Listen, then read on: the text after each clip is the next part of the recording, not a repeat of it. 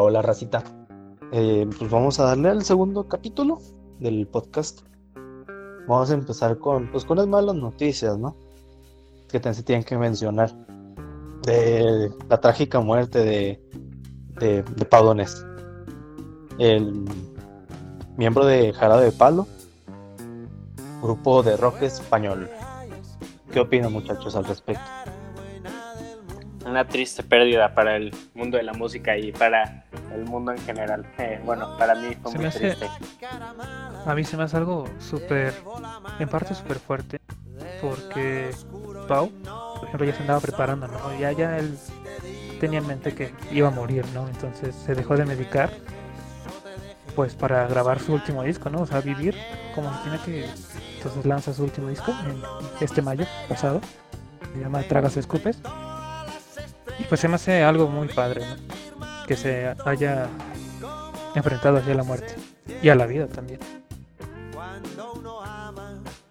Yo concuerdo también, este, este músico es, partió de una manera muy dolorosa, que fue la batalla con el cáncer, pero tal como lo acaba de mencionar Daniel, pues alcanzó a lanzar un último disco y disfrutar de la música que pudo haber hecho a lo largo de toda su vida.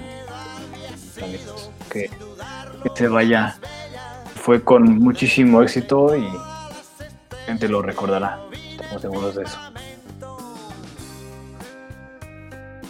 Entonces, Max, ¿de qué va a tratar el, el podcast esta ocasión? ¿Qué onda, amigos? Este, bueno, ya había hablado, pero bueno. Eh, hoy vamos a hablar eh, sobre cómo ha influido la cultura negra en la música. Ya saben, debido a todo esto del Black Lives Matter y a pues, todo este movimiento que se ha gestado en general en todo el mundo. Eh, pues este movimiento tomó fuerza a partir de que cuatro policías estadounidenses mataran de una forma brutal a George Floyd, quien creo que ya todos conocemos se ha convertido en una figura internacional y bueno, eh, esta, esto fue eh, la gota que derramó el vaso, eh, porque ya hay antecedentes, ¿no? Y pues esto ha llevado a grandes manifestaciones en nuestro país vecino y en general en todo el mundo. eh, ha traído mucha controversia y pues bueno, hoy hablaremos de los grandes músicos que nos ha regalado esta gran cultura. ¿Con cuál vamos a empezar, chavalos? Vamos a empezar con el grande Marvin Gaye. Pues Marvin Gaye nace el 2 de abril del 39. Nace en, Washington, D.C., precisamente. Fíjense que la historia de este muchacho es muy interesante porque, pues, o sea, es un claro estandarte de, del soul, del RB, del pop, hasta del funk.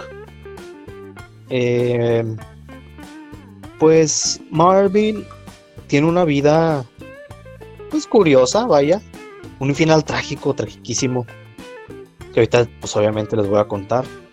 Eh, pues al principio de su vida, bien su, su papá es... eh, su papá ahorita lo vamos a ver como una buena persona, pero al final va a quedar como todo un villano.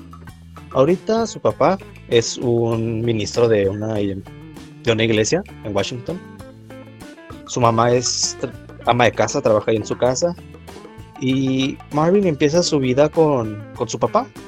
Eh, la iglesia, ya pues como todos sabemos que es muy como estereotípico también y muy clásico que en las iglesias de Estados Unidos hay, hay un coro pues ahí cantaba Marvin a los cuatro años. Porque su papá tocaba el piano y pues, pues invitó a su hijo, vaya, y que cantara con él. Y Marvin y su familia igual eran, eran parte de, de esa iglesia, ¿no? Muy unidos a la, a la religión en ese tiempo. Este Marvin entra a la, al elementary school y ahí es donde empieza a tomar el canto como algo más, más serio. donde empieza a unirse a esos, los grupos y empieza a ser la estrella. Es donde se une a, a un club, precisamente cuando estaba ahí en la secundaria, en el elementary. Y, y fíjense que Marvin, eh, su carrera se propulsa al- en, se puede decir que en 1959, por así decirlo, que es cuando Marvin y su buen amigo Rhys Palmer forman el cuarto vocal de los Marquis. Ellos eh, se pues, cantaban en, en Washington, D.C., pues, básicamente por la comodidad, ¿no?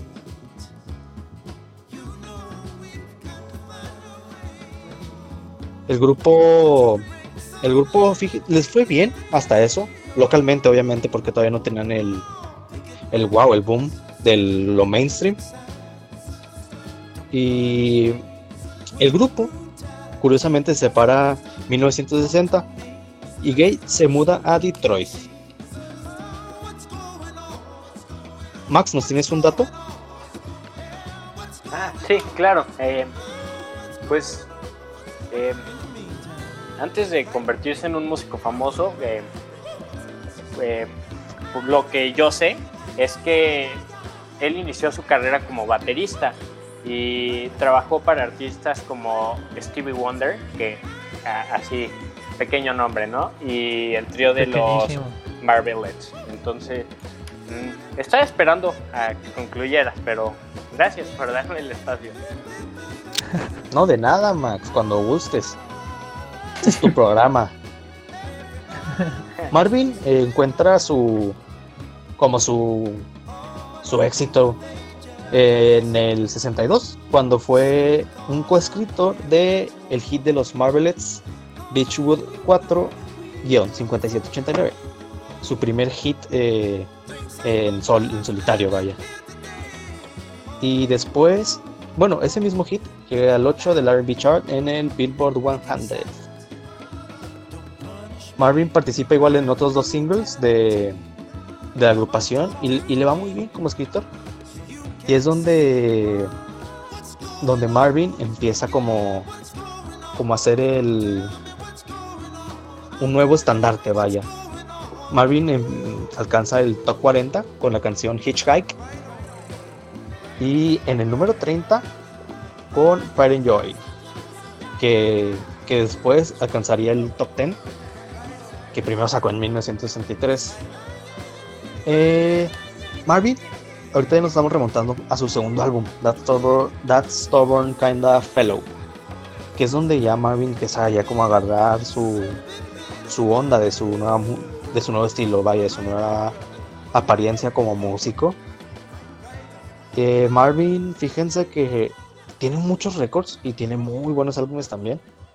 Es talentosísimo, es un, un hombre que toca muchos, muchos instrumentos también. Al principio él quería ser jazzista, pero se terminó decantando por, por el RB, por el funk, por otro tipo de, de sonidos. Su álbum como cúspide, su álbum que le hace el, el boom de ser Marvin Gaye, el boom de, de ese tiempo es el What's Going On, que creo que todos sabemos que es uno de los mejores álbumes así de la historia general. Marvin lo los eh, bueno es se sacan en, en 1971 y rápidamente en un mes ya era el número uno en, en los charts de R&B y estuvo ahí cinco semanas. O sea fue un- desde el principio ya ya era un wow se estima que vende alrededor de 2 millones de copias. Marvin, eh, para su álbum, para su obra cúspide del What's Going On, tardó 10 días en la grabación. Curiosamente, súper poco. Y el mismo eh, Marvin hace el- los remixes, o sea, mixea las canciones eh, en partes en Hollywood. Y este es el primer álbum que le da el éxito a Marvin, de su primer millón de, copias vendidas. Y es donde se consagra como, como un estandarte del soul y de, de la comunidad. de la comunidad negra principalmente, porque pues él siempre, siempre apoyó, vaya. En el 72 eh, saca Trouble Man, otro álbum también que viene presidiendo el What's Going On. Igual, buenísimo álbum, porque Marvin tiene un talento, un talento buenísimo para, para escribir también. Para escribir es una, una bestia. Y para la producción, pues, se, se sabe defender, le iba muy bien. Eh, Marvin tiene una carrera muy exitosa a partir de ahí, le va súper bien, tiene varias presentaciones increíbles, duetos también, eh, súper talentoso, más álbumes, pero lo curioso y por lo que elegí a Marvin Gaye, aparte de su, su talento, su música, es su muerte, donde se dice que Marvin estaba en casa de sus papás y él por pues por intervenir en la, la pelea eh, se lleva un, un, disparo el 1 de abril del 84 porque su papá Marvin Gaye Sr. Eh, pues estaba ahí con un altercado familiar y el señor su, su mismo papá le dispara dos veces una vez en el, en el pecho atravesando su corazón y otra en el hombro de Marvin y, y, parece que que el señor pues no, no pues, le valió, no tuvo no tuvo compasión por, pues, por su propio hijo. Eh, yo cuando lo leí me quedé impactado pensando en cómo un jefe le puede hacer eso a su, su propio hijo. Obviamente al señor lo lo no sé cómo decirlo en español le hicieron un, un charge de que de cargo. primer Ajá. un cargo exactamente gracias de primer grado de una un homicidio En homicidio. Y- ajá. Al final le reducieron esos cargos a un homicidio voluntario después de que al, al padre se le diagnosticara con un tumor cerebral ¿qué opinan muchachos Pues de es esta que- situación del Marvin? Es que es complicado, sí, el tumor cerebral sí, creo que sí es, sí determina mucho en las decisiones que toma. Eh, pero digo, este, no es excusa, ¿no? Creo que no es excusa para matar a tu hijo. Eh, ahora, les tengo otro dato.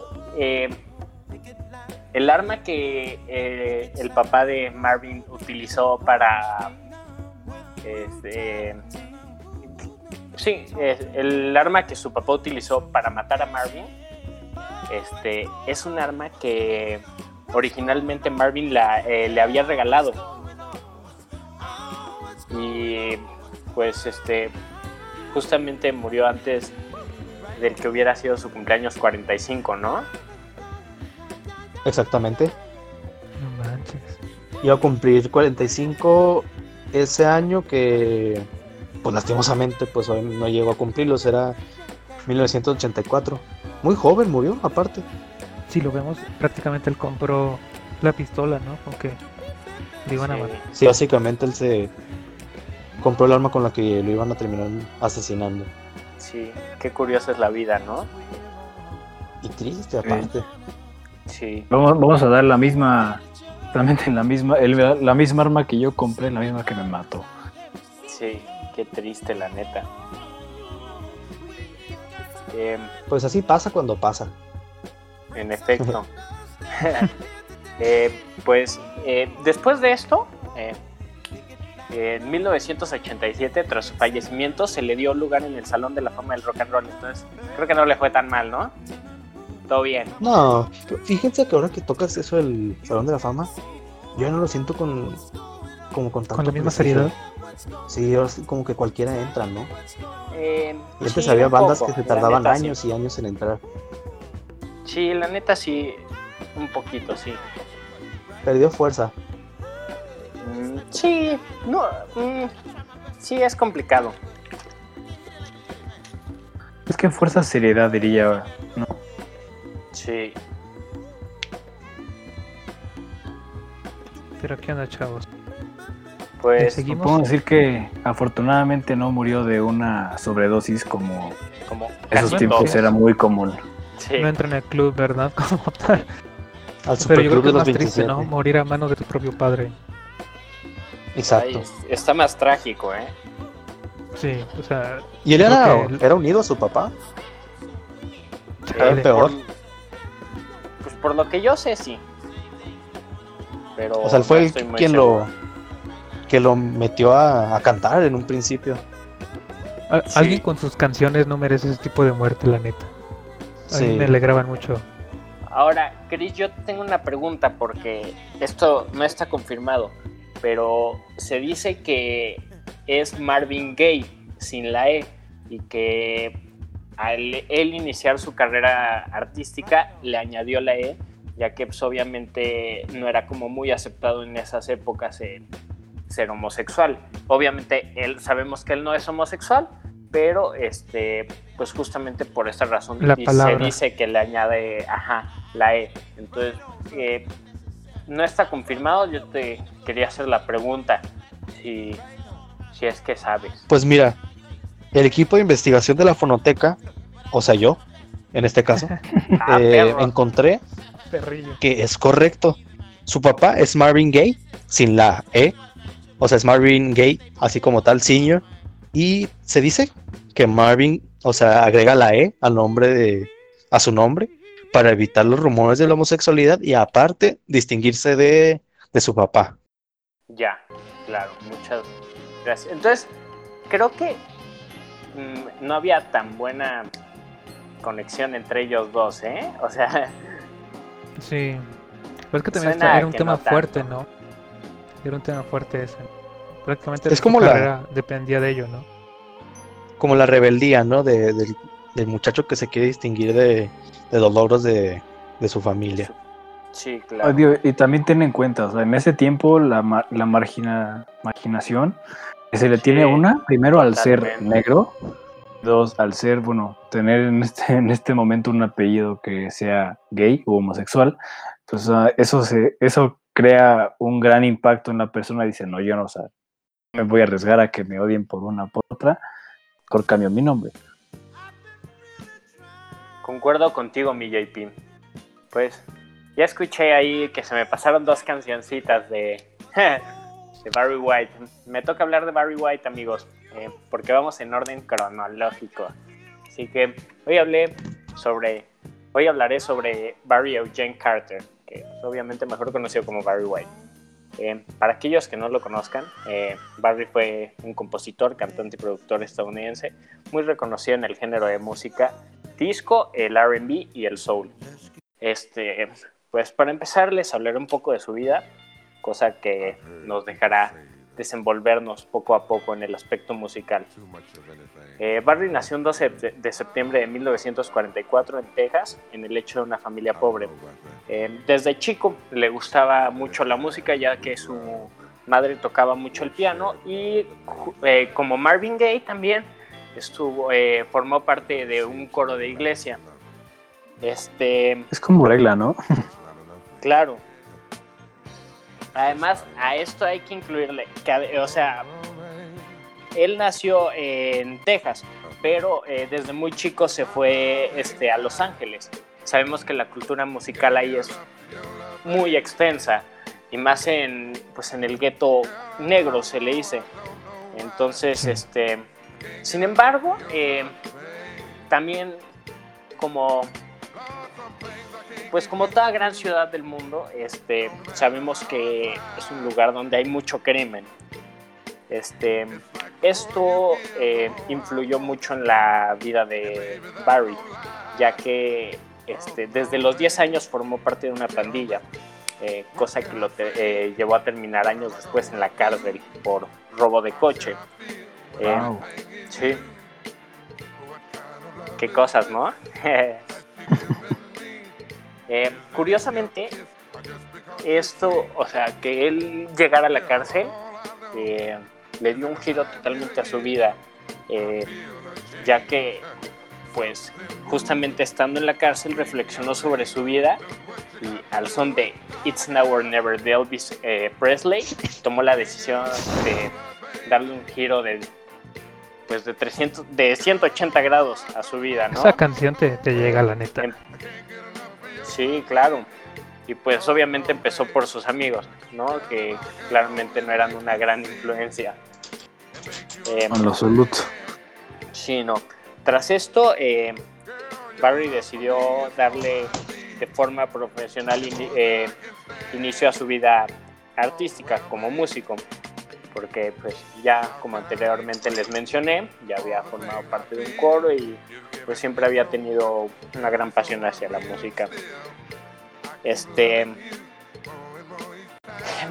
rápido, eh, eh, Barry no terminó este, su preparación este, académica porque la dejó justamente por, por dedicarse al 100% a la música. Mm, a principios de los 60 hizo varios discos eh, bajo el nombre de Barry Lee, si no mal recuerdo, y también como miembro de los Upfront, los Atlantics y los Majestics. Eh, sin embargo, Los encontraría... Sí. Eh, sin embargo, no encontraría como su mayor éxito eh, arriba de un escenario, sino que debajo, como productor y como guiando las carreras de ciertos músicos, entre ellos Feliz Taylor y Viola Wills. En 1969 decidió formar el grupo Love Unlimited, un trío vocal que consiste en Diane Taylor, Golding James, quien por cierto años después terminaría siendo su esposa, y la hermana de la que posteriormente sería su esposa, Linda James. Eh, ese mismo año eh, formó eh, la Love Unlimited Orquesta, que es un conjunto de 40 piezas para acompañar al trío que anteriormente mencioné y posteriormente a él. Mm.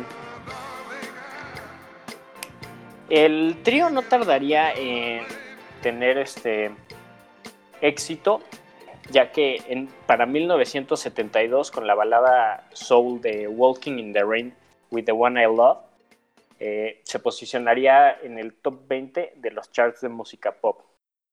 Hola. Sí, rápido. eh.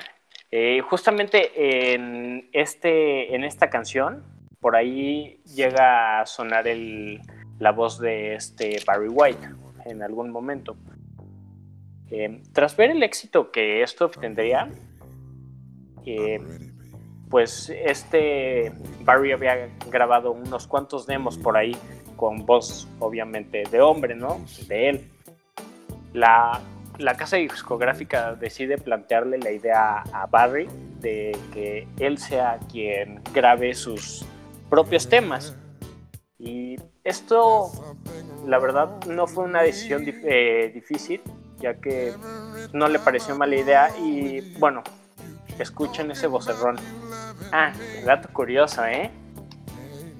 Esa voz, este, dice Barry que se le formó de un día al otro. Eh, un día despertó con la voz así y dice que su mamá y él estaban espantadísimos, no sabían qué pasaba y que su mamá nada más le dijo como, Barry, ya te has convertido en hombre. Chale, a mí, no, a, a mí no me pasó nada de eso. No, a mí tampoco. Nadie. Ni modo. Nadie. ¿Eh? ¿A ustedes no les pasó eso? No, no, no. No, tristemente no. No tengo la voz de Barry White. Yo tampoco, ni a madrazos. Hombre, nunca nadie va a tenerla. A No. Tristemente. Pero bueno, esta decisión, este, pues lo llevó a tener un gran éxito. O sea, digo, por algo estamos hablando de él en este momento, ¿no? En 1973, eh, para ser exactos, el 27 de marzo, eh, Barry eh, lanza su álbum debut que es este I've Got, eh, I've Got Too Much to Give. El cual tuvo y sigue teniendo actualmente un gran impacto en cuanto a ventas, crítica y realmente todo.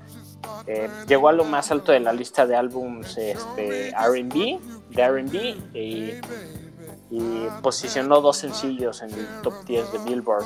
Uno de ellos llegó al número uno. Eh, este sería el inicio de un icono, un icono ¿no? en el mundo de la música, teniendo 20 álbumes de estudio, de los cuales eh, la neta me podría extender horas y horas, pero no es la idea, obviamente.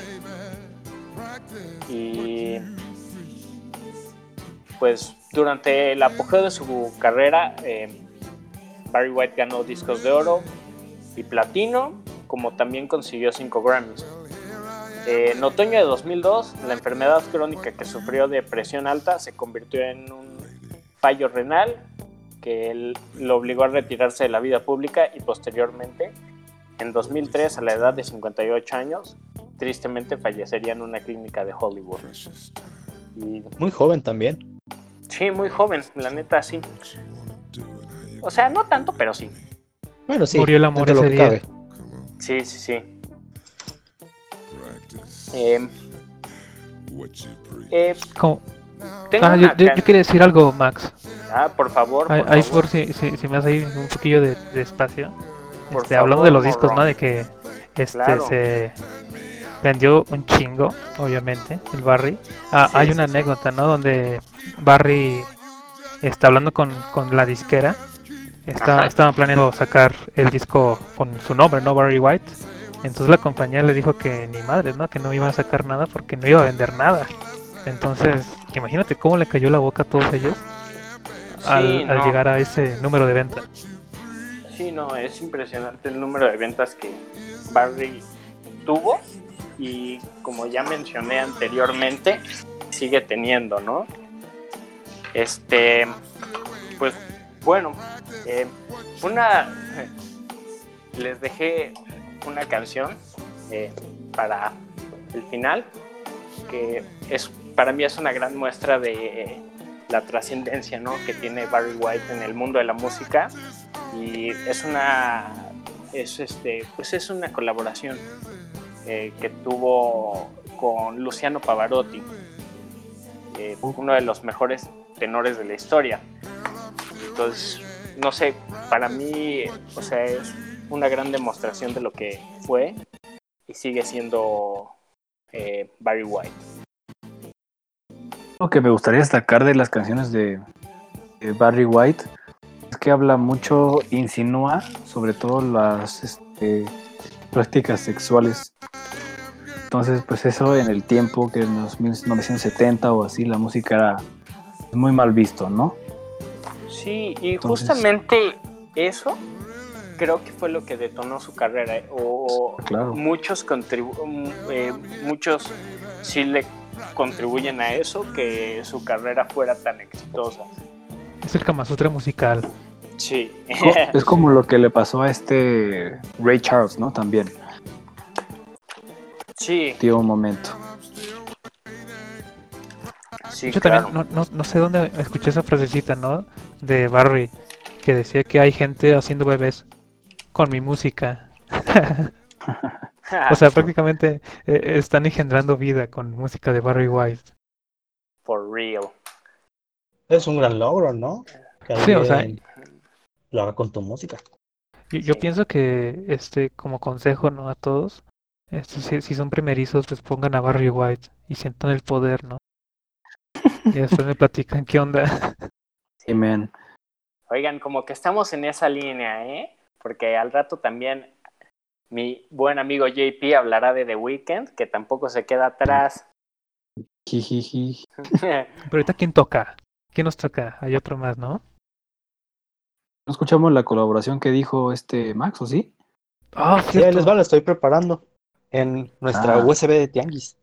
Ah, Vámonos, el sonidero, el sonidero. no, sí, sigan a eh, la USB de Tianguis de Morro Ah, qué triste. Ya, no le he puesto tanto ¿eh? amor, chavalos. Ya no le he puesto tanto amor. Andaba un poquito ocupado, pero Ah, pero a Al mí sí me rato. gusta, a mí sí me gusta. Al rato la alivian un poquito. Justamente nosotros compramos una USB de Tianguis donde ponemos la música de fondo. ¿O no? ¿Es correcto sí. lo que mi información? Evidentemente.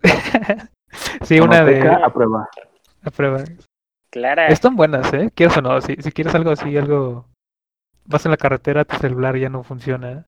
Órale, pues, vas a un tianguisito y te echas una USB y con eso tienes... sí, con eso tienes. ¿no? Para Tenemos rato. nuestro, nuestro proveedor de USBs de Tianguis para cada programa. Sí, Los obvio. últimos éxitos del momento. No, pero es que es raro, de repente hay buenos curadores por ahí en los tianguis. Gente que sí le sabe un poquito a la música. Entonces sí te ofrece algo un poquito más nuevo. Al menos aquí en San Luis sí me, me he topado con varios. Exactamente DJ Shark. Sí, no. Arriba. Oye, Max, lastimosamente nuestra USB de Tianguis está fallando con los videos de, de YouTube. No te preocupes. Parece que nuestra, nuestra USB de Tianguis únicamente funciona con, Amigos, con plataformas si digitales. escuchan vaya. esto, no, no, no les voy a dejar pasar esa, ese grandioso dúo. Así que si escuchan esto, mándenme mensaje a arroba discofino en Instagram y les mando el link. Ah, Tenemos no. la versión original de fondo, pero sin, sin Pavarotti.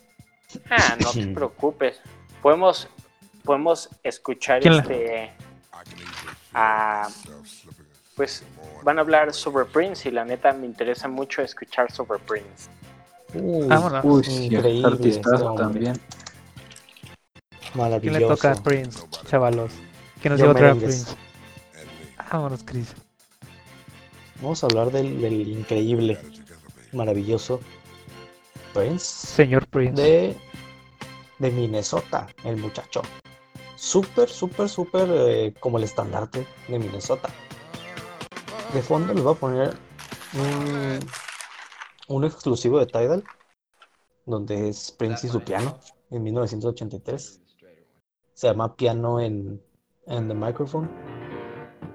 Y eh, son pues Prince haciendo, haciendo, haciendo Prince, únicamente con un piano y micrófono.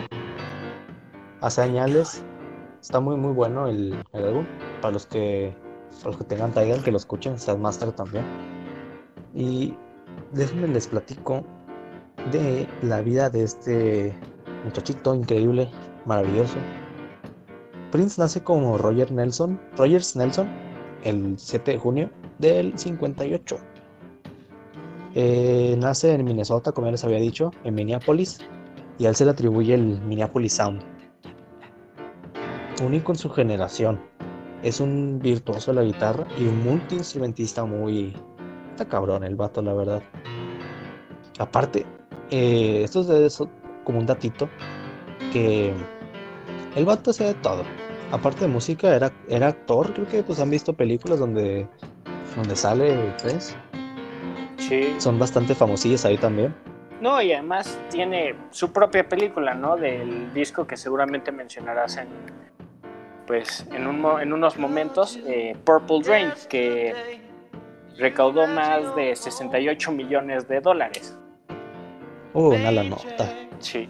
No, y, a- y ahorita que tocas eso de que es un virtuoso, aparte de ser un gran músico y actor, eh, era muy buen deportista, ya que midiendo eh, tan poquito, creo que medía unos 58, algo así, de chiquito obviamente. Era el más bueno Sí, sí, sí. en su era, era el más bueno en su equipo de básquetbol de, de- de su de su escuela de Minnesota y siempre tuvo un gran amor hacia el deporte. Déjenme les platico de su infancia, donde él se in- interesa al principio de la música a una edad así muy joven, y él solito, así cabrón, se enseña a tocar el piano, la, la guitarra y la batería.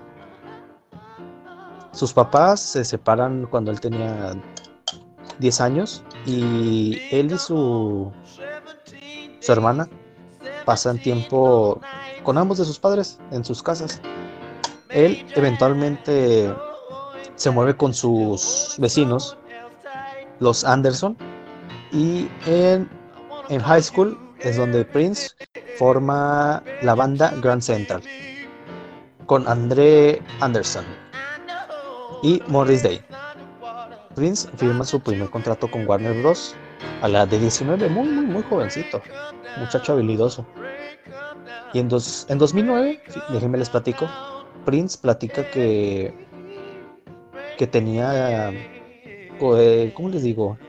episodios epilépticos y que lo molestaban en la escuela. Es un datillo ahí también curioso de que Prince sufre de ese trastornito. Uy, ¿puedo hacer un comentario sobre eso? Échale más. Adelante. Em, yo también sufro de eso y no está chido, así que te apoyo, Prince. sí, está, está canijo.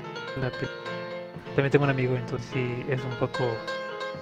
No, no limitante, pero estar ahí. Pues, sí, un poco, ¿eh? No, sí es un poco limitante. Digo, eh, trataré de no extenderme porque lo hago y lo siento. Este, Yo, yo jugaba. Gracias.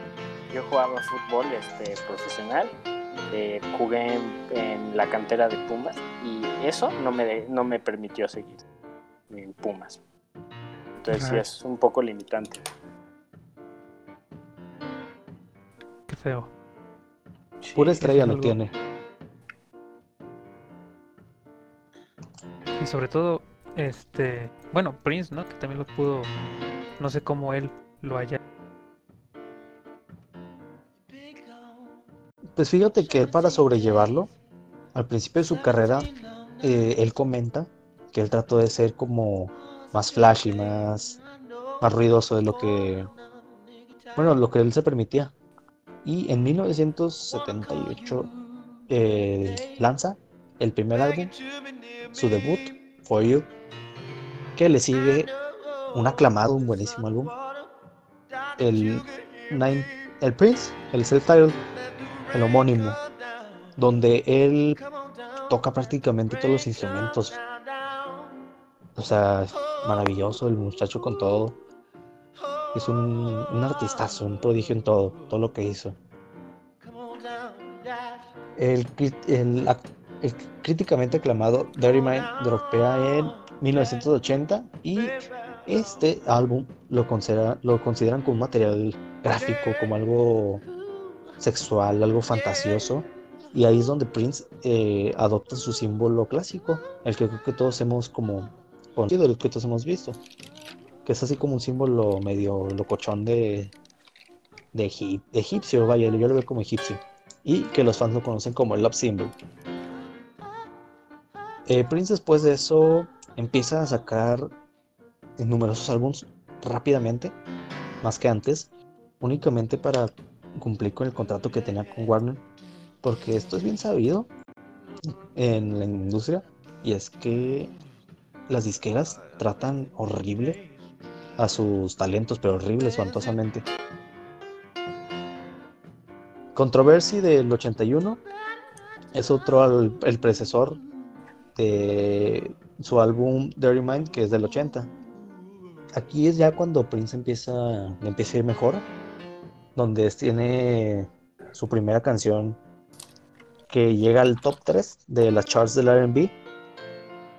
Y aquí es donde Prince empieza con su carrera a, evolucionar, donde se le empieza a conocer como, como el artista con sus letras y sus canciones de como fantásticas, como sexosas, no tanto sexosas, como sí, fantásticas, vaya, es la palabra. Eh, Prince en, 1982 saca su álbum, buenísimo, muy, muy, muy bueno, por cierto. 1999. Irónicamente lo saca en el 82. Eh, Prince tiene una banda, Revolution, que probablemente sí le hemos escuchado, donde con ellos crean el clásico el Purple Rain en 1984 y como, como dijo ahorita Max, eh, que en la película recauda una cantidad eh, increíble de, dinero, más de 60 millones, tengo entendido. Incluso gana un premio de la Academia a la mejor canción original. El mejor, sí, la mejor canción original parece ser. En el 85 eh, saca Around the World in a Day, donde tiene 10 tracks eh, aclamadas del Raspberry Beret. Una canción así como mid tempo, muy cool. Y después de esto es cuando ya Prince empieza a ser como este muchacho extra- extravagante. Impulsa su carrera en 1986 con su álbum Parade, que tiene un aquí su primer número uno del single Kiss, en primer número uno en las RB charts. Después de, de Revolution, de su banda, ya cuando se separan, obviamente, Prince se consolida con. Se pone manos a la obra en varios proyectos y es donde saca su, doble- su doble álbum, El Sign of the Times del 87. Increíble también este, dejen de escucharlo. Recomendado. Aquí es donde ya tiene más éxito y tiene una canción en el top 3, otra en el top, en el top 1, otra en el top 40, otra en el top 10. O sea, aquí ya es Don Señorón. Y déjenme decirles que Prince marca una época así de, de ser un artista extrovertido, fantástico, así sexosón. Marca esta época de los 70s, finales de los 70s, principios de los 80s y ya también finales de los 80s.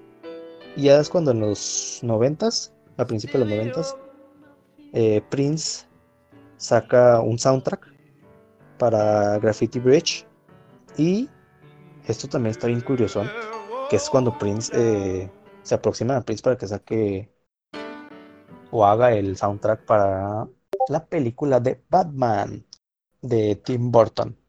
Uh, Buenísima. Eso no lo sabía.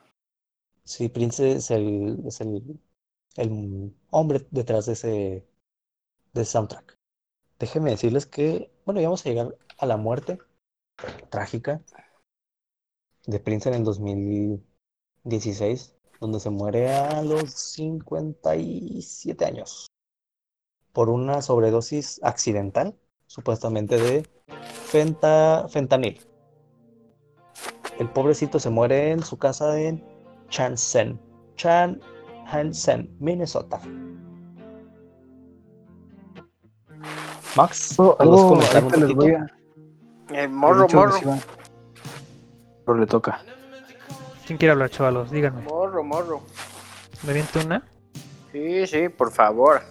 Órale, este, yo nada más quería agregar ahí un datillo, ¿no? Entre lo que por ahí acabas de decir.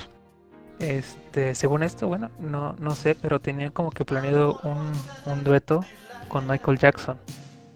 Pero lo canceló el vato, que, que porque había una línea, según esto, en donde alguien tenía que cantar este Your Body's Mine. Ah, algo sí. así como que Sí, culito no me gustó, pertenece, ¿no? Ajá. Sí. Entonces dijo, oigan, pero ¿por qué la rechazó? No, Le- lo están entrevistando. No sé si a, a forma de broma o realmente porque lo pensaba. Este Prince dice, dice que quién iba a cantar esa, esa, esa parte, ¿no? Porque si en, en dado caso que Michael lo, lo cantaba, pues hacía alusión de que el trasero de Prince era de Michael, ¿no? Entonces ahí como que se, se malinterpretaba, ¿no? Entonces es una de las razones por las que no se hizo ese, ese super dueto. Por, por ese malentendido. No, y. Sí, no, y además, no sé si se.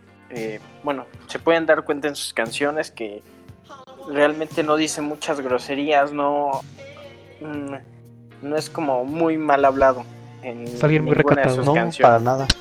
Sí, no, nada. Es como muy correcto, muy todo. Y es que fue parte de los tes- testigos de Jehová.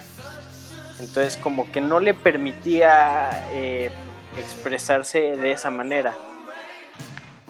Entonces, pues, yo creo que también fue una razón de por las que no estuvo en la colaboración con, con Michael Jackson. Fíjate que yo pienso de Prince, siempre he pensado que es como el Juan Gabriel mexicano. Digo, el Juan Gabriel estadounidense. Porque este Prince, aquí les va otro datito, él también era como, como Juanga, que le componía canciones a, a otros artistas, les escribía y igual las, se las, las daba, las regalaba, él no tenía ningún problema. Por ejemplo, Sí. Nothing Compares to You, un rolón que Chris Cornell, curiosamente también, tiene un cover buenísimo de esa canción. Está en YouTube, igual por si lo quieren ver. Eh, super Hizo varios covers, ¿no? Un 100. Sí, varios covers también. Un 100 ese de cover.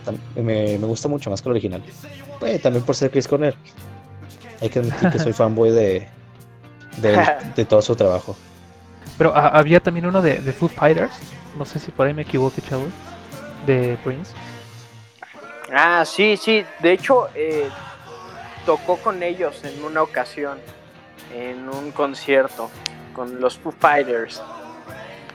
Por ahí lo pueden buscar en YouTube. Está con los Foo Fighters en alguna ocasión.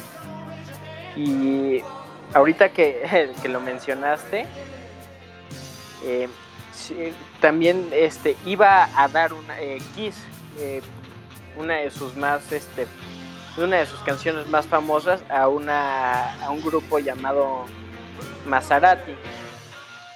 Lo, lo chistoso de esta pues de esta anécdota es que se dice que Prince les dijo no saben qué no se las voy a dar porque son muy malos para esta canción no mames.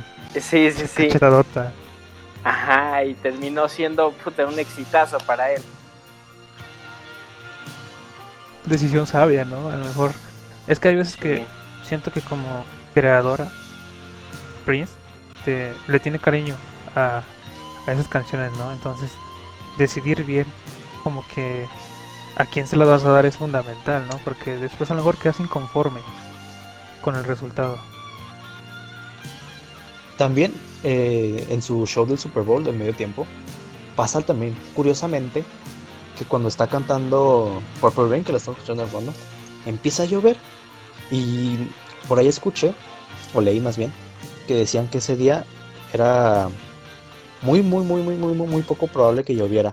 Y justo llovió cuando Prince estaba presentando. Y él siguió No con su de presentación. película. Ajá. Sí, exactamente. Y no sé si han visto el video que sale una telota y él sale la sombra mientras toca su guitarra con su símbolo morada, como siempre. Es un momento muy épico igual. Y es, creo que ese y el de Paul McCartney, mi show favorito del Super Bowl del medio tiempo.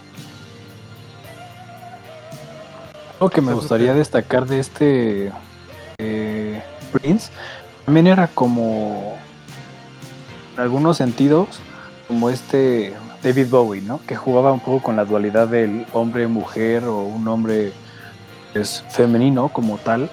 Entonces, pues, totalmente también- exactamente. Entonces jugaba mucho con esa, esa dualidad que también la gente odiaba o amaba. No, no, había, porque había mucha controversia con ese tema. Sí, sí, sí, totalmente. Y eh, él no era gay y justamente, digo, eh, lo mencionó en unos momentos este Chris. Em, Prince este, justamente hizo el soundtrack de, de Batman, de Tim Burton. Pero el dato curioso es que Prince hizo este soundtrack debido a la fascinación que tenía por este Kim Basinger quien al final terminó siendo su pareja durante un año. Entonces dio resultado ese soundtrack, ¿eh? Pero pues el chico no era gay, No, no, que no. lo pareciera. Tenía aporte, dejémoslo así. Sí, Ahorita sí, Max no, comentó lo de, o no sé quién fue, si no sé si fue Dani, que comenta lo del el dueto. Déjenme decirles que la canción, acabo de investigarlo, la canción que quería hacer en dueto era Bad, Pat, la claro, canción sí. famosísima de Michael Jackson. Sí, que ¿Quién al sabe cómo final hubiera termi- sido? también termina siendo un éxito, ¿no? Sí, debe ser una colación muy, muy curiosa. Algo que me gustaría recordarles, y chance, y esto va a ser un gran throwback que posiblemente no lo, no lo tengan en mente. Decía que, recuerdan que hace unos cuantos años salió una película de Goofy, donde Max, su hijo, quiere ir a un concierto de un artista muy, muy, muy importante para él. Y la gente decía que ese artista, que se llama. Se llama eh, Tevin Campbell. En ese momento hace. Y se dicen que estaba basado en Prince como tal, porque es el mismo porte y el mismo corte y todo, pero no sé si eso sea real o no. Si se acuerdan de esa película. No recuerdo la película. Yo tampoco. Perdón, se llamaba ¿qué tal, Powerline. Hay que darle una, una vista. Otro detalle del Prince, pero a lo mejor no es tanto como del Prince, ¿no? Pero este lo incluye. En 2005, este a Jorge Drexler le dieron el creo que fue el Oscar mejor música en una película con su canción Al otro lado del río.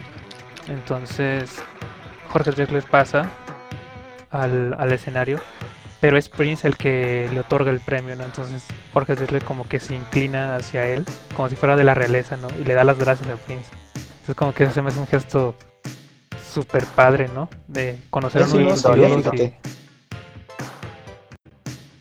Conocer a tu ídolo y pues prácticamente, ¿no? Este rendirle el respeto que tú piensas que se merece. Claro. No debe de ser. Una cosa también, eh, Prince, esto está curioso. Él toca en la boda de, de George Lucas, el creador de Star Sí. Wars. Increíble. Sí, Algo sí, como sí. que no esperado. No, y además, este, digo, se dice que le pagó increíble. Ah, se sí, le pagó increíble y además de todo, de, además del pago y de todo, eh, George Lucas le regaló un sable morado. No más. Uh, ah, no, o sea, toda madre. como el de Mace Windu. Detallazo. Sí, detallazo, detallazo. ¿Ustedes son Pero fans, muchachos? bueno, de la saga? vemos. Star Wars, sí, yo sí. Uy, Yo no, la verdad. yo no soy De las fan, últimas ¿eh? no tanto, pero de todo el universo sí. Sí, yo soy- también soy súper fan. Fíjate que la- también las últimas igual. Fui a todos los- a los tres estrenos, a Solo y a Rogue One. Y no, Están flojonas.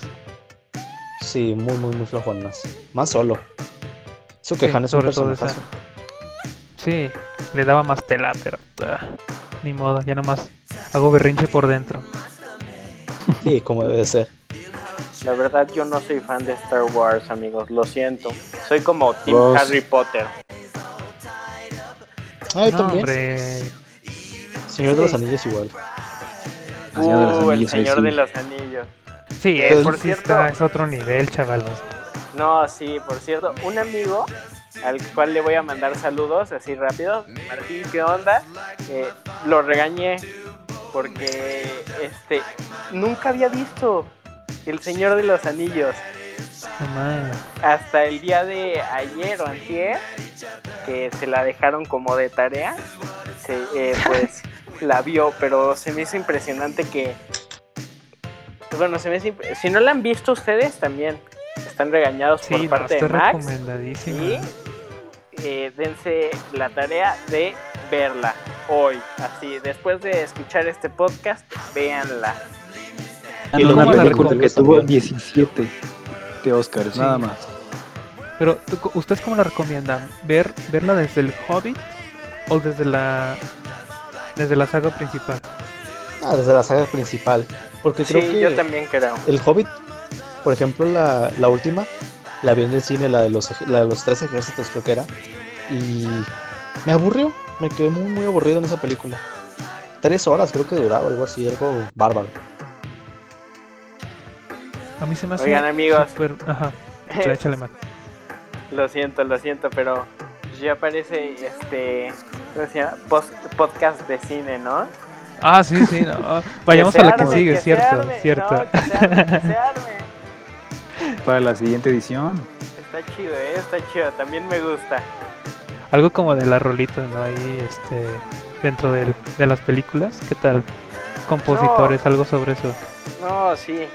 Y es que al final, pues, o sea, estás hablando de, Prince y es un personaje que se movió pues en el mundo de la actuación mucho, ¿no? Como con su película Purple Rain, eh, el soundtrack de Tim Burton, su segunda película, Graffiti Bridges, eh, Graffiti Bridges, que por cierto, otro eh, datito, eh, fue nominada a cinco premios, Rhapsody, eh, los cuales... Ah, por ser este, la son película más mala. Peor película, peor actor, peor director, peor guion y peor este, no.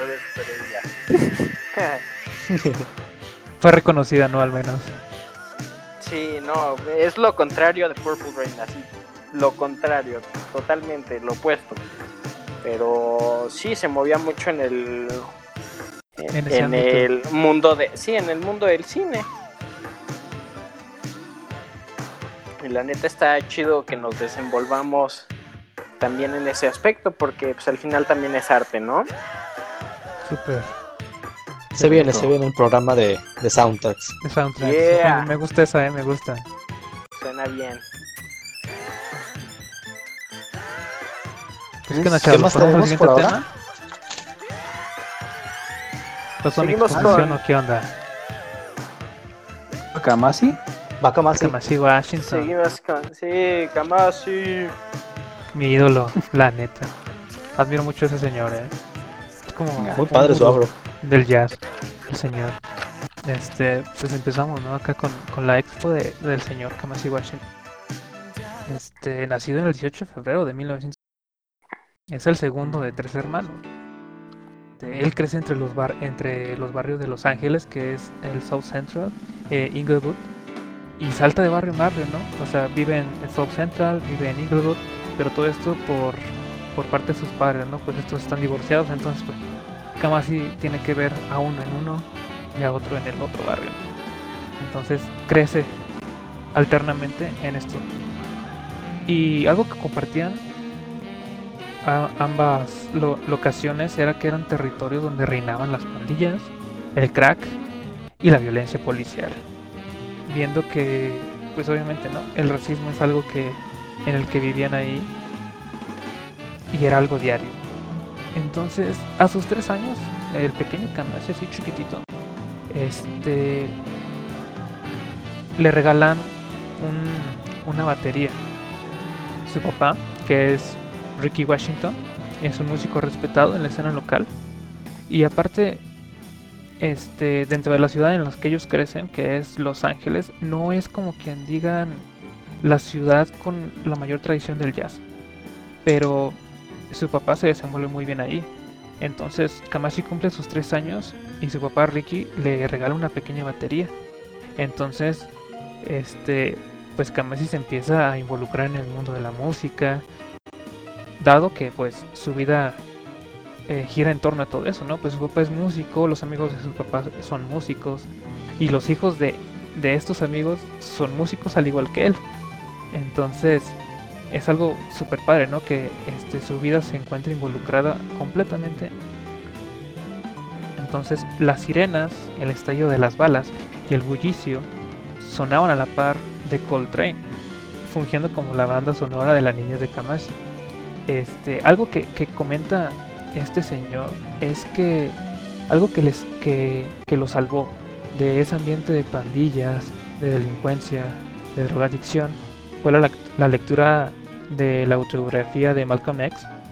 Entonces, dice que esto le hizo comprender que había caminos alternativos, ¿no? Que solo convertirse en pandillero y esperar que alguna banda rival te matara por algún mal bandido o caer en la drogadicción, ¿no? Eh, a los 11 años, el joven, el joven Kamasi, pues, siente la llamada de, la música, ¿no? Y sobre todo del jazz. Este, y se manifiesta cuando su primo le presta una cinta de Art Blakey eh, con el trompetista Lee Morgan, donde Kamasi se siente así súper identificado con el género y lo toma como propio. Este, su padre eh, contaba con una vasta colección de vinilos. él, su papá sí era, así que digan, un melómano y empedernido, sobre todo del jazz. Entonces, esa colección de vinilos tenía, tenía la discografía completa de Art Blakey, eh, vinilos de Coltrane, de Charlie Parker, de Joe Henderson, de Sonny Rollins. Kamasi pues entonces se empapa de toda esta música, ¿no? Le encantaba y obviamente al escucharlo reafirmaba su gusto por ella. Y esa a la edad de los 12 años, cuando Kamasi enfrenta a su padre y le confiesa, ¿sabes qué? Pues yo quiero, yo quiero tocar el saxo y, y ser un músico de jazz. eh, a lo que su padre pues le contesta, ¿no? Que, que va a considerar su oferta solamente con una condición. Cantar un solo de Charlie Parker para asegurarse así que Kamasi había escuchado de verdad aquella música. Y, y pues ese reto, a final de cuentas, Kamasi lo logró. Al lograrlo, pues su padre le regala el sax. Este, un sax alto, eh, que es el mismo instrumento que tocaba Coltrane. Y un consejo, ¿no? Le dejo un consejo a su papá, ve a la iglesia, como ya habíamos dicho, este, es como un patrón que se repite, ¿no? En, en- esta cultura. Ir a la iglesia por todo eso de- del género gospel, ¿no? Entonces, ya habíamos hablado, es un patrón que, que se repite muy, muy seguido. Eh, pues, según esto, lo que nos cuenta Kamasi en varias entrevistas que pude leer y en, en- y en varios documentales que, que arrojan así súper pequeñitos de él, dice que interpreta, al interpretar la música en vivo en, en- la iglesia, este, le cambia la perspectiva que él tiene sobre la música. Y dice así, tal cual con sus palabras, comprendí que la música no sirve, no te sirve a ti, sino que tú sirves a, a tu espíritu. Entonces es algo que caracteriza mucho a Kamashi, que es, él ve la música como algo muy, muy espiritual. Eh, ya con- en su adolescencia, eh, este chavo pues eh, se reencuentra entonces con Reggie Andrews, que es un profesor que, re- que reclutaba hacía morritos muy talentosos de, de diferentes escuelas y los ponía a tocar juntos, ¿no? Así por las tardes, así como que su pequeña banda de chavos. Eh, esto reúne a Kamasi con, con antiguos amigos de la infancia, como ya habían dicho, con todos sus, los pequeños músicos. Este, entre ellos están el, los hermanos Ronald Jr. y Steven Brunner. Y además de talentos jóvenes como Terrence Martin, Cameron Graves, Mosley, con lo que hay una escena como del jazz underground. Ya de Los Ángeles, como que empieza a, a materializarse todo, todo ese sonido de todos estos pequeños artistas, sobre todo del jazz, ¿no? Del, del jazz ya más contemporáneo. Entonces este grupo de amigos este conjunta un colectivo el cual el cual se llama eh, Multischool Jazz Band y empiezan como que en, en- en una jam session en, en un bar de Hollywood como empie- empiezan los los antañeros jazzistas no en, los bares. Entonces en, en este proyectito pues soltaban su imaginación y liberaban todas esas ideas musicales que guardaban dentro de sus cerebros. El- entre, entre parte pues el grupo guardaba todas las canciones que componían en un pequeño libro el cual llamaron Get Down y fue así eh, que en un diciembre de 2011 se aventuran a un estudio a registrar todo lo que tenían escrito en el libro y como resultado dan 190 canciones grabadas en no sé cuántas sesiones maratónicas desde 10 de la mañana hasta 2 de la madrugada. Entonces imagínense tener como que todas esas ideas que plasmar y querer plasmarlas así de rápido. Entonces surgen 190 canciones y dentro de esas 90 190 canciones surge la idea de su disco más emblemático que es The Epic. Después de, esta grabación pasa a tocar con, uno de sus, amigos más cercanos en un proyecto que se llama Young Jazz Gigants que incluía ahora un sujeto conocido como Thundercat que es como que su nalguita, ¿no? Es su, su compa. Thundercat. Si no lo han escuchado, la neta, sí denle una, una escuchada, sí vale la pena. Sí. Entonces, sí, en este grupo eh, tuvo un álbum debut en 2004, este, igual con el mismo nombre de la banda, Young, Young Jazz Giants, y pasó después to tocar, haz cuenta que termina con, con estos chavos, se reencuentran, jiji, jajaja, y pasa a tocar en una banda en directo con Snoop Dogg, jamás. Tuvo una gira con Snoop Dogg, esa yo no me lo sabía la neta. Entonces, Sí, no, ¿eh? Órale. Sí, pasa, toca eh, una temporada con Snoop Dogg y cuando termina esto pasa a participar en el álbum de Kendrick Lamar, eh, To Pimp a Uh. Butterfly, ¿sí? ¿Se acuerdan de ese? Como Sí. lo ayuda a componer, ¿no? Sí. Parte de- del álbum. Y después de esta, de esta colaboración con Kendrick pasa a lanzar el épico, como su nombre lo dice, de Epic. Entonces, es algo muy, muy, muy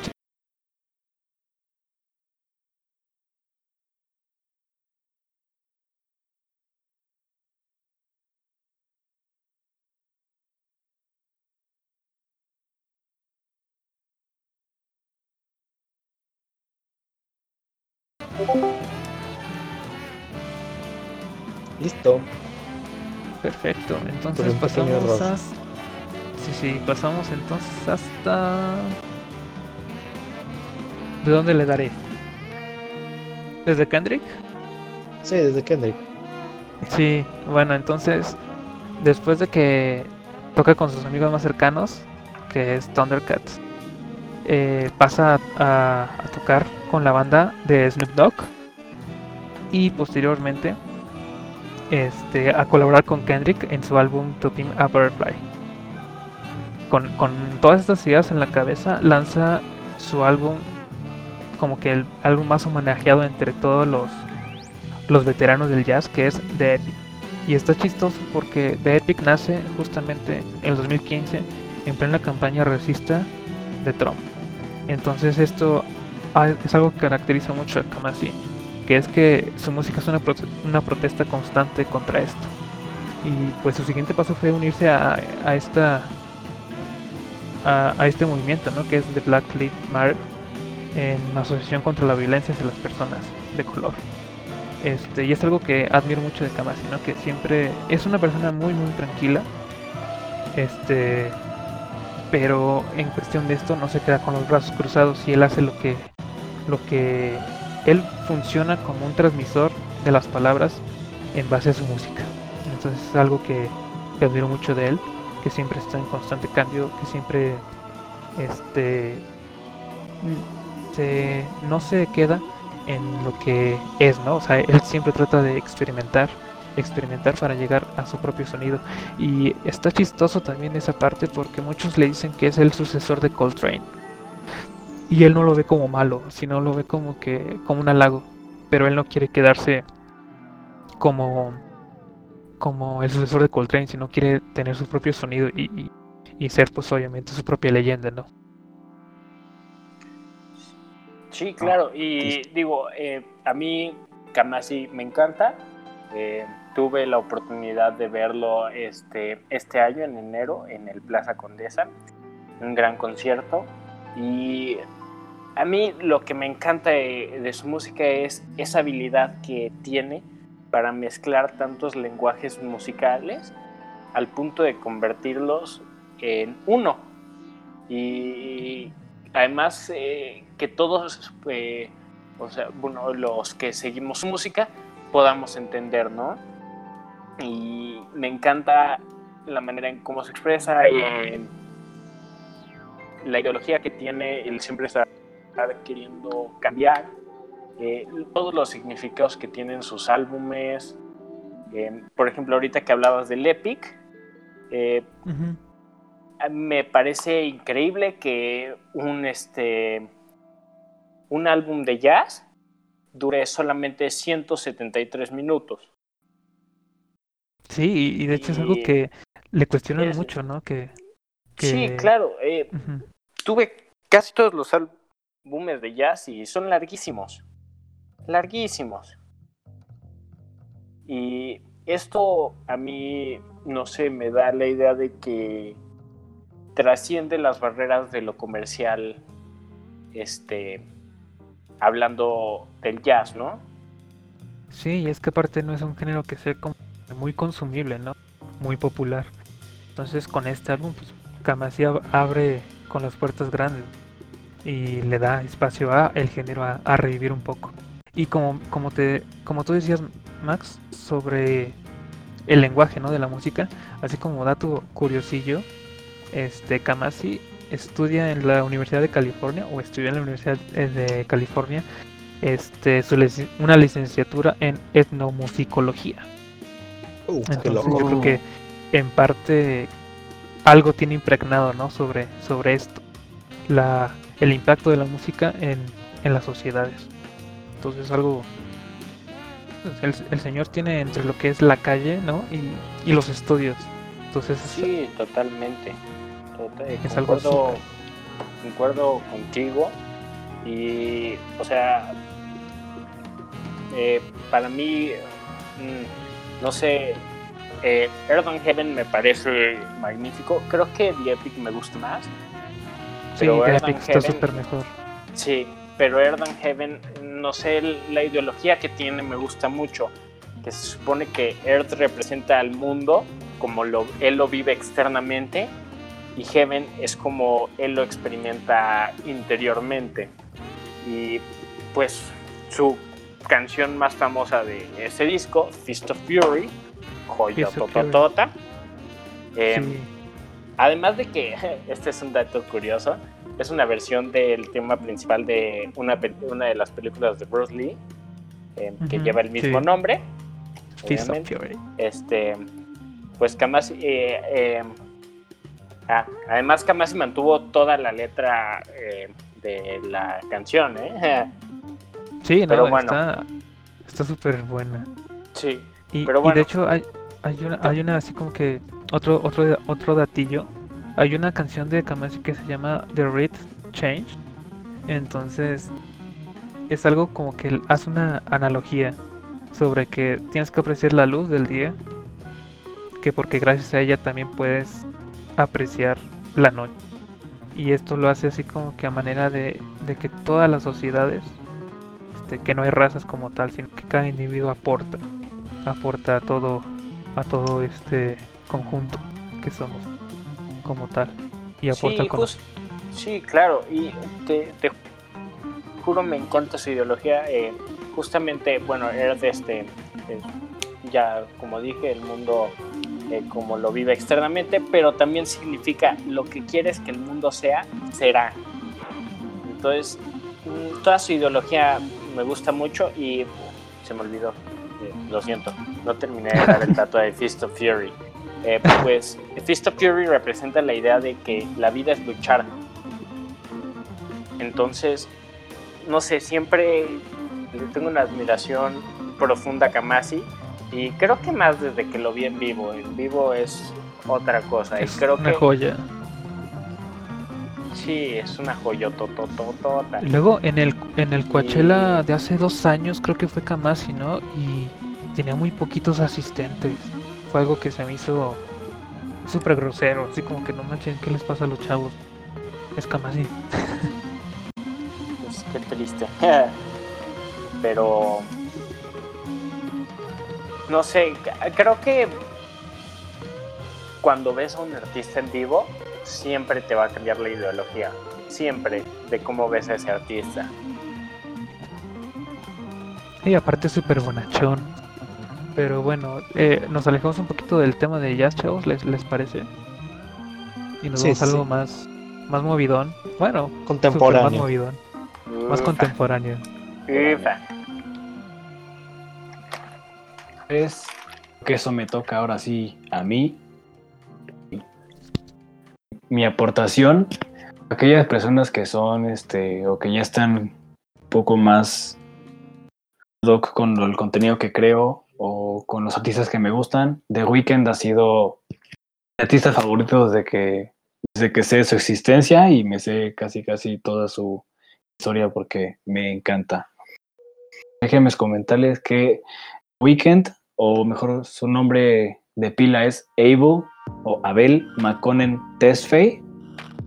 Nació en febrero 16 de 1990 en Toronto, Ontario, Canadá. No es americano como toda la gente piensa, él es canadiense.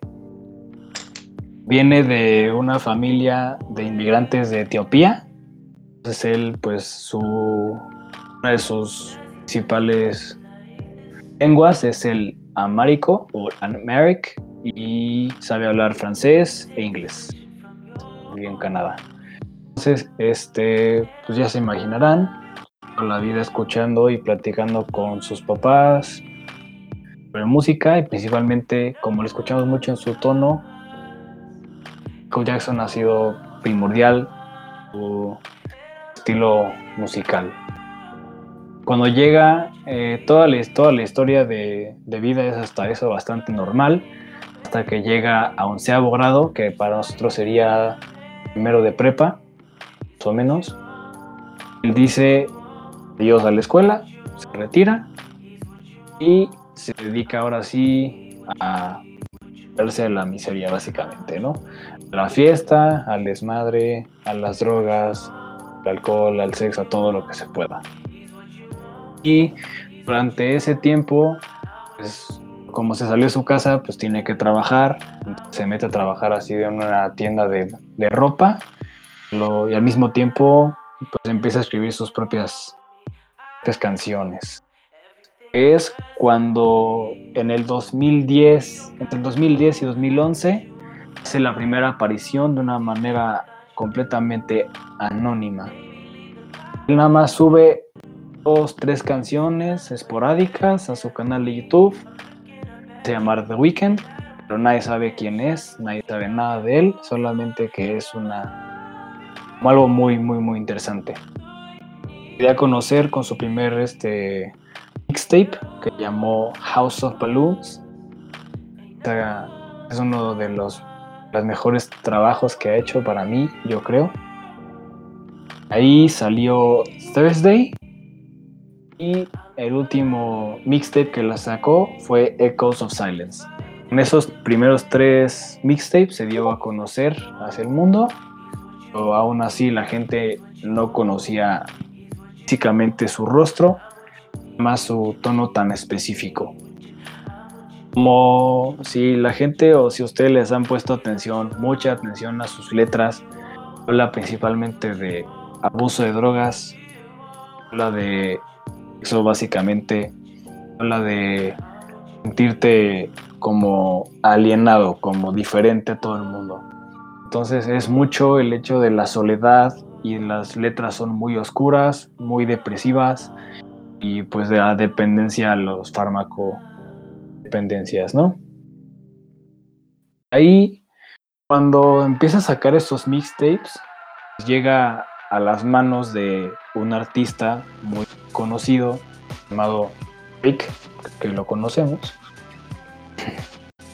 Y Drake es quien dice, ok, este güey toca muy bien, canta muy, muy bien.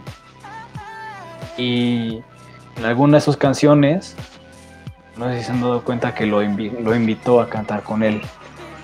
algunas canciones como fue ya su primer disco que se llamó Take Care de este Drake, ahí aparece algunas canciones de Weekend. Para el 2012 es cuando Weekend firma por primera vez con Republic Records saca su primer disco o LP, se llamó Trilogy. Trilogy es pues una trilogía de los tres mixtapes anteriores que había sacado. Eh, ha sido pues, el disco más largo que ha sacado, son 30 canciones completas y en realidad es unas canciones muy, muy, muy buenas. Dentro de este disco hay una, una versión o un cover de la canción Dirty Diana de Michael Jackson. ¿La conocen? Y esa canción, la, o sea, si lo escuchas, versión de Michael Jackson y su versión es algo impactante, impactante. Lo que me gusta mucho de este disco, lo que la gente destaca mucho de este disco, es que presenta la, la esencia principal que es The Weeknd, que es esto, el, de hablar de las del abuso de las drogas, de eh, estar en la fiesta todo el tiempo, de, tener sexo casi cada fin de semana. Entonces, este, pues, no sé, algo hizo que la gente se hizo sentir muy familiarizado y pues, realmente fue con lo que empezó a, salir al mundo. En el 2013 es cuando saca es su segundo disco, se llama Kissland. Sand este, también ha sido un disco bastante underground. Mucha gente no sabe de la existencia de Kissland o de Trilogy. Piensa que The Weeknd solamente salió con Starboy, pero no. Este, este disco es muy bueno. bueno. La canción que se llama tal como el disco, que se llama Kissland, que ha sido de las canciones más largas que pueden escuchar, dura casi 8 minutos completos. Pero lo que hace tan particular esta canción es que cambia de una, de una secuencia de beats, de beats por minuto. A partir de eso entra un preludio y cambia por completo el, ritmo. Entonces ese cambio fue muy, muy drástico. Y dentro de este, de este disco, que es Kissland, aparece ya Drake colaborando con él en la canción que es Before. Es cuando ya ellos dos hacen colaboración. Como este Weekend lo ayudó con a él en su disco a este Drake. A este Drake le echó la mano esta vez y cantó con él. Este disco, la verdad, también es muy muy bueno. Ahí por si la gente no lo, no lo ha escuchado. Está muy bueno. Ahí pasamos al disco que lo despuntó y que con gente con lo que lo empezó a conocer. Total. En el 2015, dos años después de haber sacado el Kissland, sacamos Beauty Behind the Madness. Es donde salen las tres canciones que es Earned It. Earned It fue la canción que se dio a conocer en el soundtrack de la película Fifty Shades of Grey. Esa canción lo despuntó impresionalmente. Que los, ese falseto que este, este Weekend usa mucho en sus canciones son súper, súper identificables. Ese tono tan alto al que llega, la escala, esa canción se despuntó. La siguiente canción identificable de este disco es Can't Feel My Face. Algo muy gracioso de Can't Feel My Face es que es la canción trata única y específicamente el tip o el efecto de la cocaína. Y es muy gracioso que haya ganado un In Choice Awards de Nickelodeon en esta canción.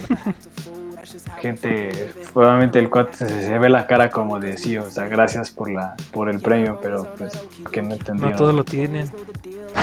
Exactamente. Sí, nada, muy pocas personas tienen un Teens Choice Awards. Pero esos. ¿O sí? Sí, sí, Finalmente, la canción que también se dio a conocer fue The Hills, que esas dos canciones fueron las que deslumbraron. Este disco, que es el de Beauty Behind the Madness, llegó hasta una hasta nominaciones como los Grammys, que fue para el soundtrack de la Fifty Shades of Grey, pero pues no, no lo ganó como tal. Entonces me imagino que todo el mundo ha escuchado la de Earned It y si no, escuchen, tienen que escucharla porque es buenísima. Dense denso.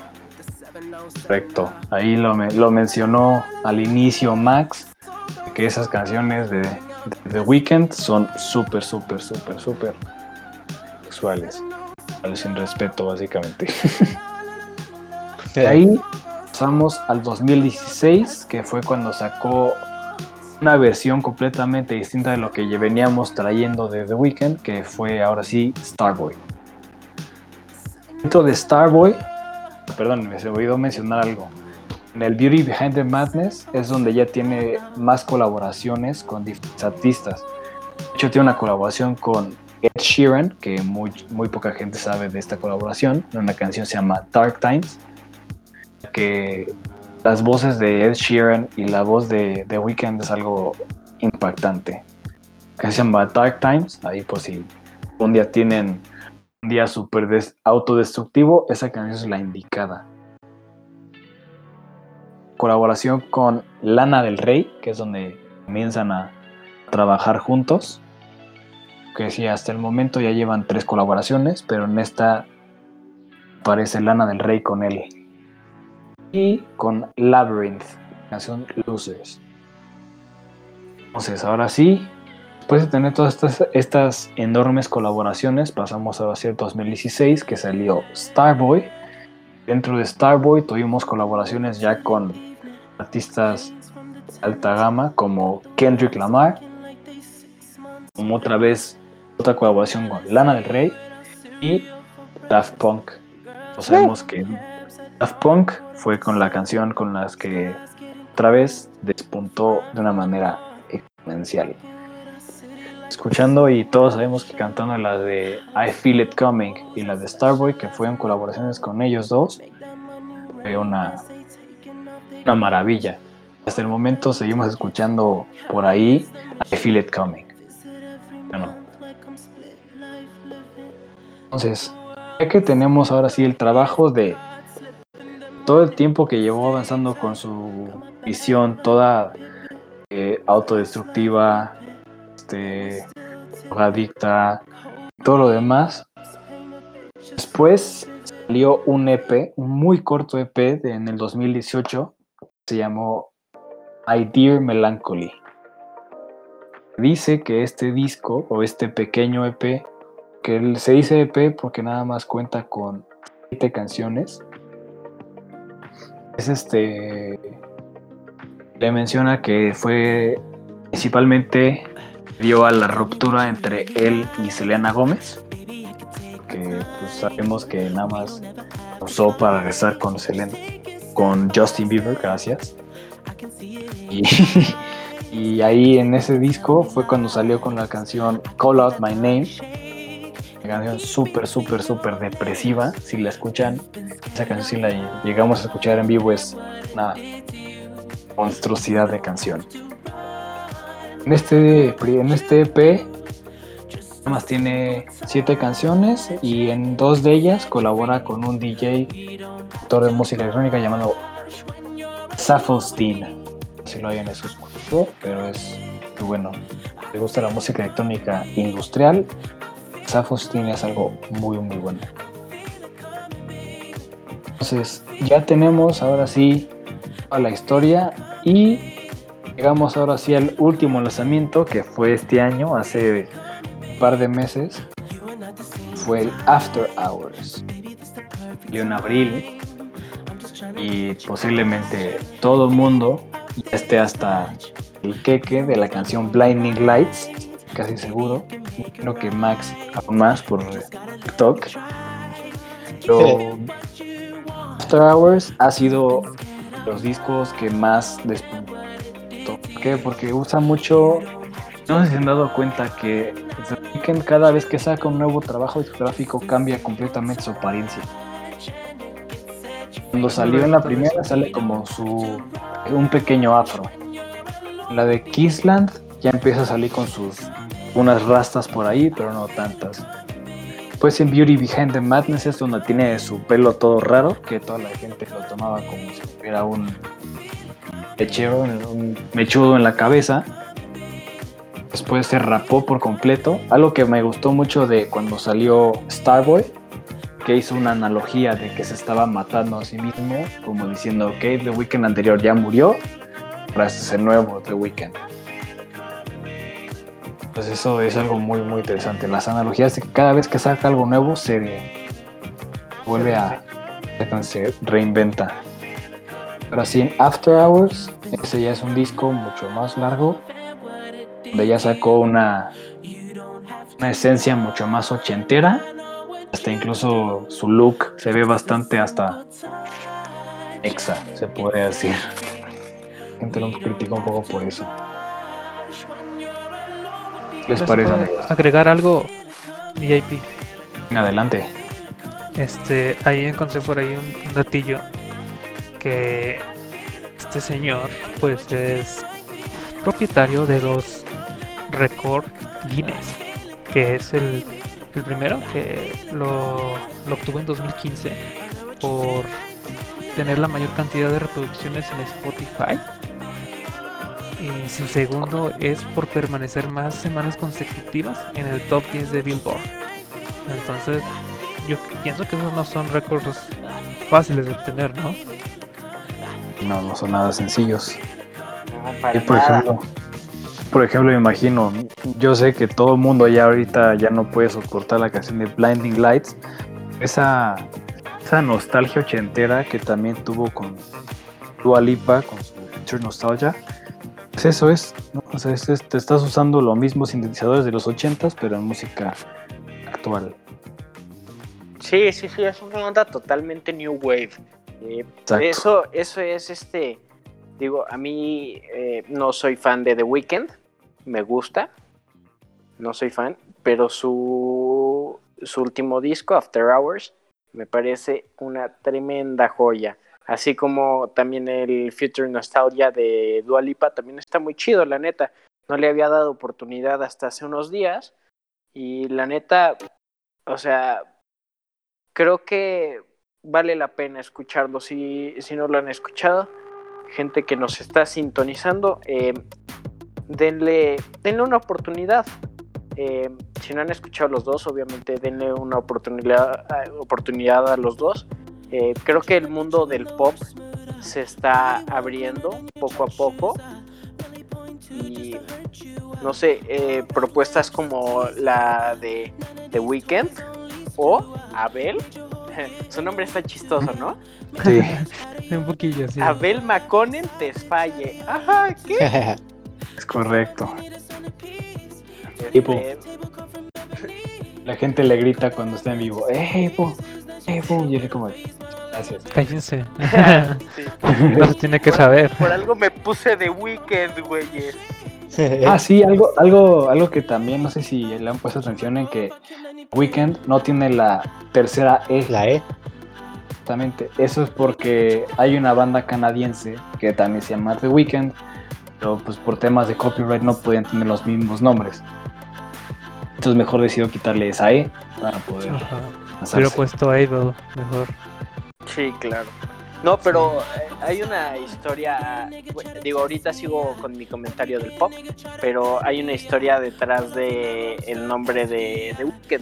Y es que dice que cuando tenía 17 años, eh, justamente nos comentaba este este JP que se, que se salió del instituto y bueno, eh, esto es algo similar. eh, se fue del instituto con un amigo a pasar un fin de semana, de ahí el nombre, eh, sin avisar, eh, sin ir a su casa ni avisar, incluso no volver. Entonces, este, pues de ahí viene el nombre de The Weeknd, de el fin de semana que se fue a pasar con su amigo. No tiene mucha, no tiene como que mucha onda, pero bueno, de ahí lo sacó. Se le hizo chido. Dijo, También "Este dicen que es fin de semana". Illuminati, ¿no? ¿No he escuchado eso? Ok. Que dicen que es Illuminati. Illuminati. ¿Por qué? Este, que porque pues varios vatos así como que han encontrado pistas en sus canciones o letra o letras así como que medio raras, ¿no? Y que también dicen que por, por su fama repentina. Entonces así como que está medio loco eso, que lo consideran que es Illuminati. Hoy en día consideran a todo el mundo Illuminati. Ajá. sí, es cierto, exactamente. es cierto. Hay gente ahorita que tiene mucho tiempo libre para hacer teorías. Sí, Nosotros somos. Illuminatis. No, Dios yo lo soy. Hay, hay que hablar un día de los músicos Illuminatis, por favor. Hombre, no acabamos. No, no acabamos, pero está chido el tema. Ya está. Entonces primero ponemos la- lo de los soundtracks y después los Illuminati y, y Yeah. los super pelones. Ok. Y los Ay, los superpelones, superpelones claro. también. Hay que hacer votación de esas, de esas tres. Lo que Sí, me ok. gustaría destacar es que ahorita The Weeknd sigue siendo el primero primer artista más reproducido en Spotify. Sí, no, digo que no es algo fácil. No lo van a bajar tan fácil. Lo que no sé es a quién bajó. Ah, ni idea. Tampoco. ¿No estaba Ariana Grande o algo así? Mm, Aquí dicen que, que tuvo amoríos con ella, ¿verdad? ah, sí. Ya, De hecho, hoy tuvo una señora colaboración estrella con ella. Sí, por eso. Se llevan bien, ¿eh? Se llevan bien. Como que por allá hay algo. Fue algo pasajero a lo mejor nada más, ¿no? Pero en eso ya después lo dejamos para ventaneando, ¿no? Eso ya. Sí. Claro. Pues armamos acá algo chismes musicales, ¿no? Acá. sí, ah, también, chismerío. muy buen tema. Sí. El chismógrafo. ¿no? La bitácora de musical. chismes. Sí, sí. Ándale, el chismógrafo musical. Perfecto. No manches, chismógrafo. Así. ¿Y qué creen, chicos? Uh, no, no, no. ¿Eh? Pero, Hay tela, Pero- hay tela para cortar. pero bueno, terminando con mi comentario del pop, este, nada más para concluir, eh, pónganle más atención al pop, eh, porque además, este, digo, ahorita está un poco lejano a- al pop, pero eh, Tame Impala va a ser pop. Escuchen lo que los, escuchen lo que les digo. Tame Impala va a ser pop. ¿Ya no era pop? Y pensé que ya era pop. Mm, Es, es, es eh, poquito a la poquito se va transformación, ¿no? Su último disco no me gustó tanto, justamente porque se va más a lo pop, eh, no es lo que era Tame Impala. Eh, so- era fanático de Tame Impala, este disco, no sé, me hizo dudar. Mm, pero pónganle atención al pop, creo que, digo, además de que es lo de hoy, es este es el género con el que nos va a tocar vivir unos cuantos años.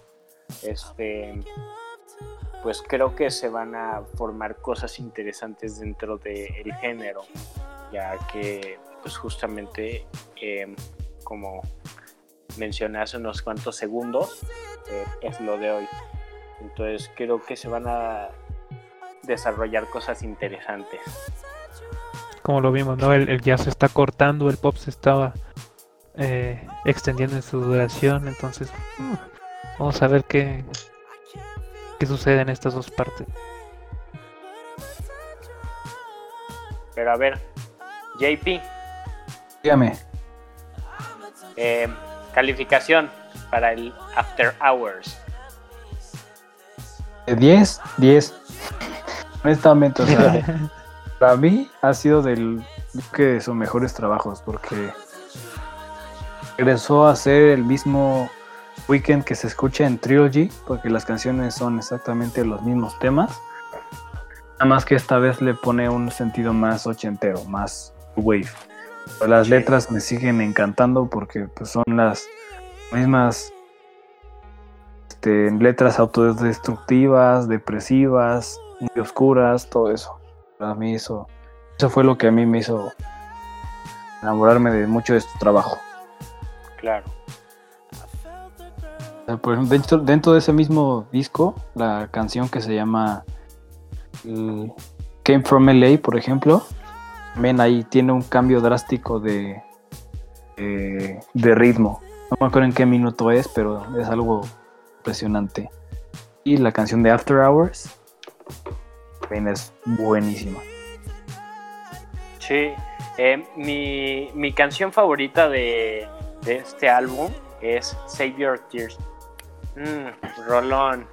Mm, Mm. mm, mm. Sin respeto.